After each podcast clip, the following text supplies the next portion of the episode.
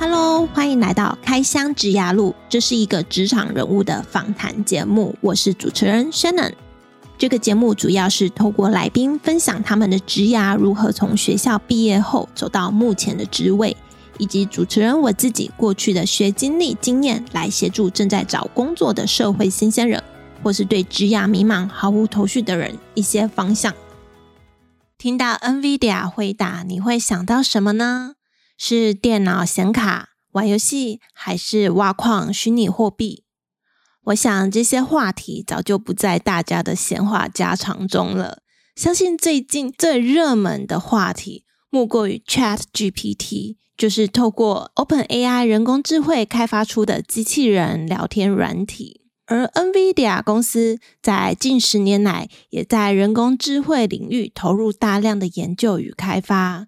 在这一集 Podcast 上架的这一周，NVIDIA 也正在展开为期一周的 GTC 开发者大会。如果你是这领域的研究者，或是对 AI 人工智慧这领域有兴趣的听众，不妨把握剩下的几天的时间，到 NVIDIA 官网参加他们举办的 GTC 讲座吧。那今天这一集呢，我们邀请到在 NVIDIA 台湾区担任维运管理的软体工程师 Kevin。Kevin 是一位很乐于分享他的学经历的来宾，他还公开他所任职的公司名称，连他过去待过的部分公司，他也无私的公开分享出来。你很难想象，现在在 NVIDIA 外商任职的 Kevin，他的第一份工作是被资遣的。如果你是软体相关领域，也希望有一天呢，能像 Kevin 一样进入外商担任软体工程师，不妨来听听 Kevin 他是如何一步一步的走到他现在的职位。那我们就欢迎今天的来宾 Kevin。Hello，嗨，各位好，很感谢 Kevin 今天来到我们的节目。那请 Kevin 先跟我们听众简单介绍一下你目前的工作内容。哦，我现在在呃 NVIDIA 上班。那我们是，我是一个软体工程师。那在台湾这边，嗯，那我们因为最近 AI 很夯，对，所以 NVIDIA 又是一个呃快速运算的一间公司，嗯，那所以他们打算打造一个 AI 的一个产业，嗯嗯。那大家都知道，大数据就是一个资料本身，嗯、所以它必须打造一个有一个存放很大的一个系统，能够存放很多资料在这个系统当中。嗯，所以我们我们 team 在台湾主要就是去支援、维护、监控这一个储存系统，那将这个储存系统提供给 AI team 的人去做存取跟使用。那这一个资料中心的话，是在这个系统的话，本身是在美国，那所以我们都是从台湾这边连线，连 VPN 过去，然后在那边执行线上的维护或升级之类的一些工作。那像你们这个大数据资料库，是只有提供给你们公司内部的运作使用，还是有像 AWS 或是 Microsoft 的 Azure 或呃 Google Cloud 提供给业界或一般的 user 使用？这一个部分的话，目前如果要使用，都还是要透过我们公司本身提供的软体。嗯，它其实未来有可能也会走向，就是让大家只要像，其实现在有很多 cloud service 嘛，对像 Amazon 啊、Google 或者是 Microsoft，他们都有提供这样子的一个服务。对，但是呢，就是对我们来说的话，之前在没有这个储存空间的时候，我们也都是用 Amazon 的，嗯，但是会发现太。所以他们又自己拉回来，那所以呃，我们现在就近几年来开始走 AI 这一段的话，他们也在扩展他们的产业，嗯嗯，就希望说他们可以去呃拉一些，如果别人要，譬如说现在自驾车，嗯，那我们也会有一个 team 专门就是每天开自驾车出去，然后去训练那个驾车的模型这样子，嗯，所以目前应该都是内部在用，但是会接就是一些。外部要想要训练的公司的那些 case，嗯，或是自己研发这样子，嗯，了解。那因为你刚刚有跟我们提到你是软体工程师，主要执行维运管理的工作，针对这部分，可以再进一步跟我们说明这工作具体的工作内容吗？工作内容哦，有分几个几个项目好了。首先就是一些呃，因为对工程师来讲的话，我们会希望把所有的事情，如果能够用程式来处理的话，我们就会用程式来处理。对。那如果真的没有办法的，我们才会用手动的方式去做。嗯嗯。那一个系统通常会发生一些问题的地方，尤其我们又是一个储存系统。嗯所以大的一个部分的问题就是硬碟失败、硬碟坏掉的问题。嗯，那所以从硬碟我们怎么去，我们怎么去监控硬碟要坏掉，然后硬碟坏掉之后，我们整个系统要做怎么样的调整？比如说你要把这个硬碟给提出，嗯，这个系统里面，嗯，然后再慢慢的把它给，然后再请呃其他 hardware team 的人去把它换掉。嗯，这原本这一个其实。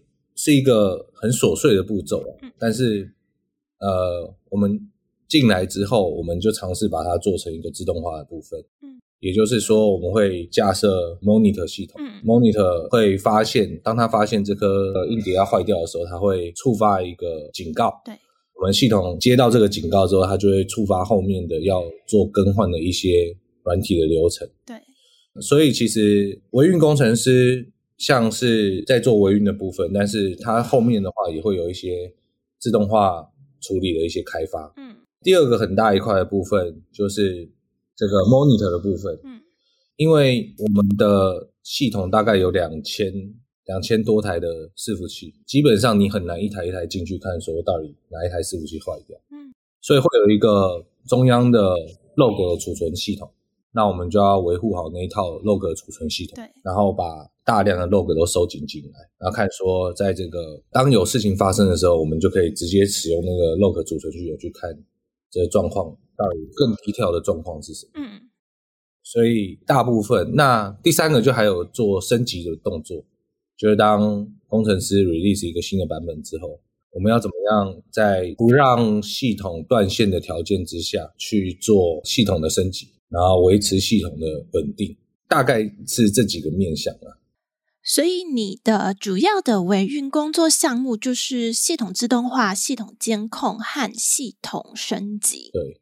那你前面有提到啊，你们系统是在美国，所以在台湾这边进行呃维运的工作的时候，也是要连线到美国。这样你会不会常常要 on call 的工作啊？那你平均一天的工时又是多久呢？呃，像这种通常这种维运工程师，大部分你看的时候，嗯、你就要看说他有没有需要二十四小时支援。那你们有吗？所以我们公司的话是没有啦，因为我们公司他们采取的策略就是他在不同的时区就会找不同的工程师。哦，所以当时区转换的时候，我们就会交交接给下一个工程师。那除非是一些很紧急的状况，或者是一些，因为有时候系统升级需要比较长的时间，是，那你才会花比较多的时间再再回来再处理这件事。不过，我想这个也跟这个系统的设计有关了，就是你的系统，这也是能够往前的地方，就是你的系统如何能够让你快速的，然后安全的，没有那么及时的去做修正跟修复的话，那本身你的 loading 就不会太辛苦。嗯，所以我的工时大概就是。早上九点到下午到晚上六点，正常上班时间。嗯，那有常加班吗？加班还好，就看系统状况。就是一开始接触的时候，系统比较不稳定的时候，比较容易会需要在，就是它有问题的时候就上线修复。那等系统稳定之后，现在其实大概都还好。嗯哼，那呃，你是我访问过的来宾里难得还在 work from home 的工作者。那现在连疫情都过去了，在解封后还可以继续在家上班，而你自己过去也曾经是要进办公室上班的工作者，你认为在家上班跟在办公室上班有什么优缺点？对你自己来说，继续在家上班有什么影响吗？哦，我觉得。优缺点应该是一体两面的啦。像像如果在家在家上班的话，当然第一个优点就是你只要一起床，然后可能五分钟内你就可以上线，马上可以工作，所以你也省去了那些交通时间。对，那也不太需要那么早起床。第二个的话就是中午休息时间，那你可以你决定要出去吃或什么，因为等于说因为你没有同事嘛，也没有人在你旁边，所以你可以看电视或者干嘛之类的。那第三个的话，在家我觉得也像午餐那些，你都可以也都可以自理啦。然后时间也比较弹性。但因为我们公司不仅在家啦，就是我们公司是随便你要去哪都可以，所以有时候我也会就是约一个朋友中午吃饭或什么之类的。啊，这样可能一早就赶快跑过去咖啡厅，直接在咖啡厅。对，那就你大概真的可以与世隔绝吧？你真的完全可以不用出门，而且你又是工程师，一天大概不会接触超过五六个人。那你喜欢这样子的生活，还是比较喜欢在办公室？嗯，其实我觉得很难很难去评量，因为。我觉得是一种心态啊，就算是那个优缺点的感觉，就是其实，在办公室的话，你就有同事嘛，然后同事来在一起，你就会打屁聊天啊，然后所以有时候其实也不可能二十四小时，呃，你的上班时间都在工作，那你有可能跟同事出去买个东西或什么之类的，就很弹性。那在家工作，就如果讲到在公司的话，在家工作坏处就是因为人家看不到你，你没有来上班，所以你的东西就很靠你的产出。嗯不然你又没有产出，然后你可能因为我们也不是二十四小时视讯开着在那边工作嘛，嗯，那大家就会觉得说你到底有没有在工作？那我相信这个对自我压力也会蛮大的啦。嗯，有些主管他其实他其实就会开语音，就是语音上班，所以就会譬如说他们就在那开着，然后大家就在那边聊天，然后有话就所以。嗯，要真的像大家一样说什么我开着然后在那边睡觉，我觉得是也是不容易啦。对，只是说对，其实大家就有一个默契。那再来就是就是人际关系真的减少的问题。对啊，而且最重要一个事情是，你真的会变比较胖，因为哎是，就是你在家上班之后，你就会发现平常的那一段走路的那段时间是很很重要，上班走路的时间 的运动量其实也算大。对。那我觉得年轻的时候很喜欢多交朋友吧，就觉得应该要多元化，然后多认识，大家一起出去玩这样子。但比较稍微有一点中年的时候，就好像就觉得还好，朋友就那些这样子。嗯，他本身本身自己的事情也很忙，所以可能也还好吧。不过我也不排斥去去公司上班的，就是我也不会觉得怎么样比较好。但我也可以给你一些建议啦，就是你可以也可以安排，比如说每一个礼拜进办公室一次，或者是什么两个礼拜进一次，因为嗯，有时候维系正常的人脉也是很重要的。对啊，其实是是这样没有错。好，那再来我就要问转职的问题了，就是。跟我们分享你过去的转职，从你出社会做工作，呃，你是遇到什么样的问题，然后选择转职，最后选择到目前的这一间公司。那时候进第一间公司也是因为他们刚好需要新人，那时候我学姐刚好在里面，然后她推荐。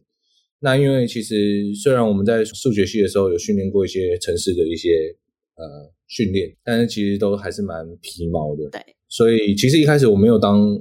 我并不是完全当开发 developer engineer，嗯，那一开始我是到测试部门，那所以在测试部门上面的话，我好好的去做，就是我还是想写程序的，所以我就希望做这个自动化测试的部分。是，那在那边工作了几后，就是有 developer 的那个 manager 就觉得，哎，这个这个年轻人好像还不错，然后逻辑也不错这样子，所以他就问我说，那你有没有兴趣转换工作到开发部门这样子？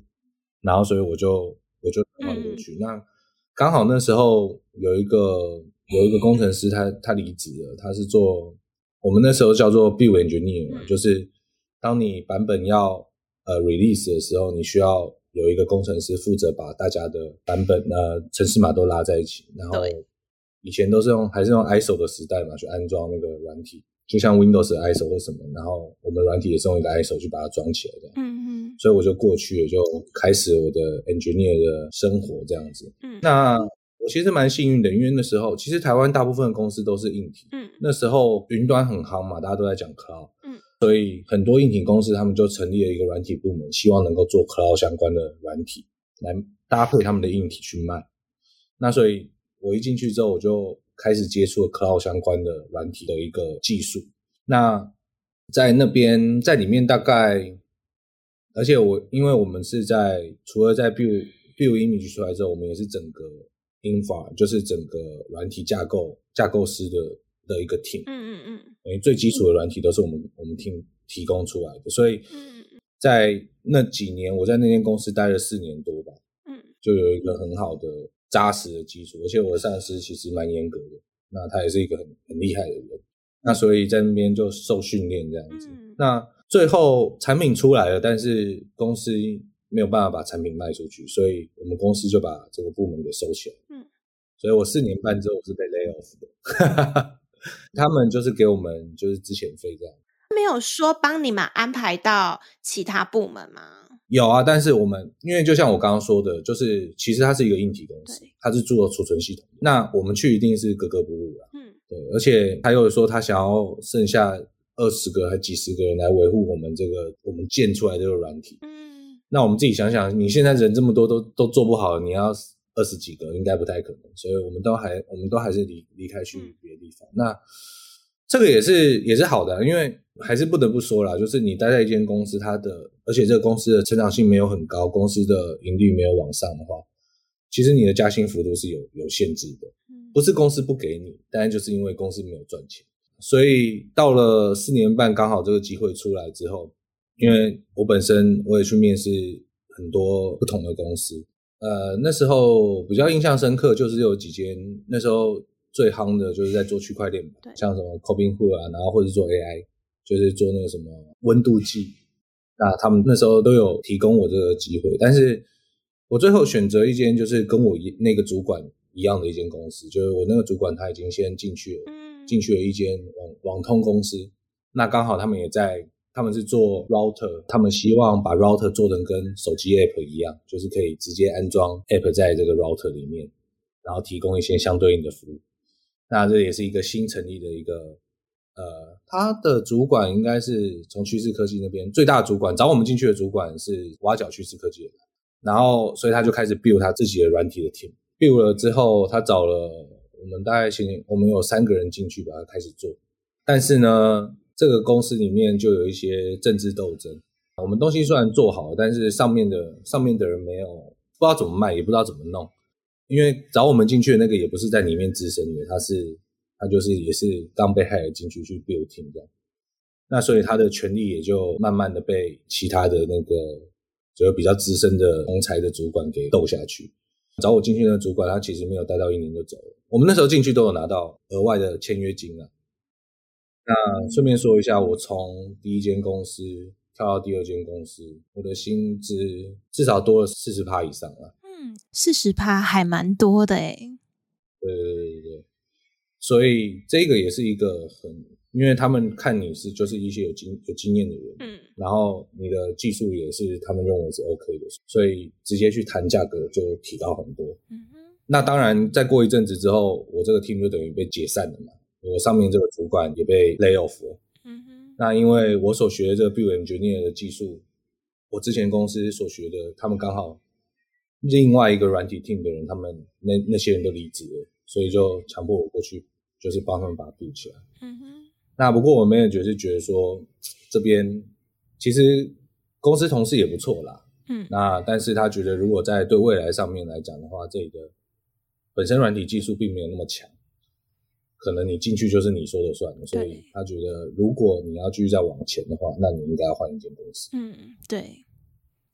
而且你遇到一个我觉得还蛮会为你的职涯来着想的主管。我那个主管也蛮照顾我，他就是他只要有猎人头找他要挖角他的时候，他就他就会丢叫猎人，直接叫猎人头来找你。对，他就叫猎人头来找我。那所以到最后有一间猎人头来找我之后。他就推荐我，就是他就说趋势科技有找人，所以问我有没有兴趣过去这样子。嗯嗯。因为我想，我本身是觉得在一间公司至少要待到一年以上啦。嗯。要不然一直长跳，我觉得也是不太好。嗯嗯。那所以那时候我也待了大概一年多吧。那我就想说，好吧，那我就去面看看吧。所以到之后之后，我大概一年多之后，我就跳到趋势科技去。嗯，那。透过猎人头的话，这个薪资的涨幅应该还不错吧？呃，薪资大概加了二三十趴吧。就是以你呃第二间公司已经多了四十趴，然后到了趋势科技又再多二十趴。对对对对对，再加二三十趴上去。所以就在那间公司待。那那时候其实云端产业像 Amazon、Google、Google Cloud、Azure 这些都已经开发出来，所以其实在这个第三间公司的时候，我已经都几乎都在碰云端相关的技术，嗯，就在那边待了大概也是一年吧，一年多。那一年多之后呢，这一个呃，这个公司开始组织组织改组。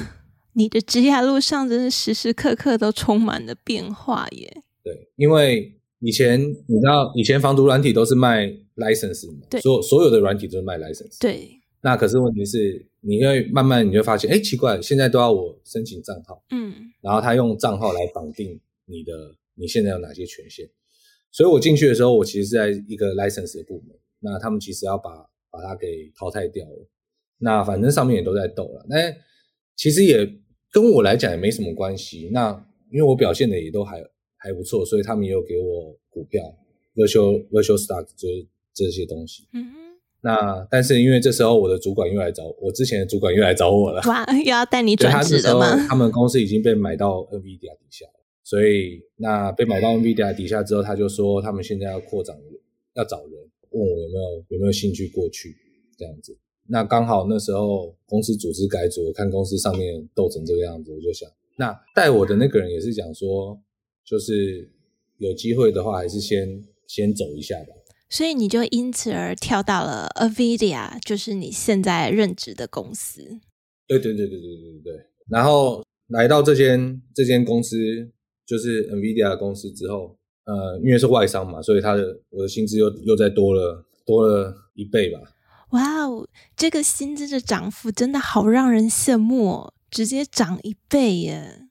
对对对，所以就，所以我在这里大概一年多吧。嗯哼，嗯，我自己我自己走过来的心得啦，我觉得我其实也没有说真的很天才，我主管可能真的很天才，但是我在开发上，我在软体上可能没有那么天才，但是其实有些天才的人，他不需要另外一个天才跟着他，那。就是他需要的是一个能够一起工作的人，然后我觉得是那个态度跟心态的问题。没错，所以你有没有那么强？你强 OK，但是你也不需要强到那样子的程度。那我自己本身也不是一个，就是一天到晚在想说，哎，我要跳槽，我要干嘛？然后，然后就是把上面的事交代我的事情，然后我想说要怎么把它弄得很好，然后提供我能够提供的意见。对，然后在。呃，在这个同事当中，然后就是大家、嗯、大家都相处的还不错，嗯，那当然，的主管也会觉得说，哎，这个这个后辈还不错，就是工作起来也不错，所以他就会他就愿意带着我这样子走，因为像我们现在到已经，譬如说工作已经快十年了，对，那我们也都会看到很多新进来的人嘛，嗯哼，那可是新进来的人，他们就会。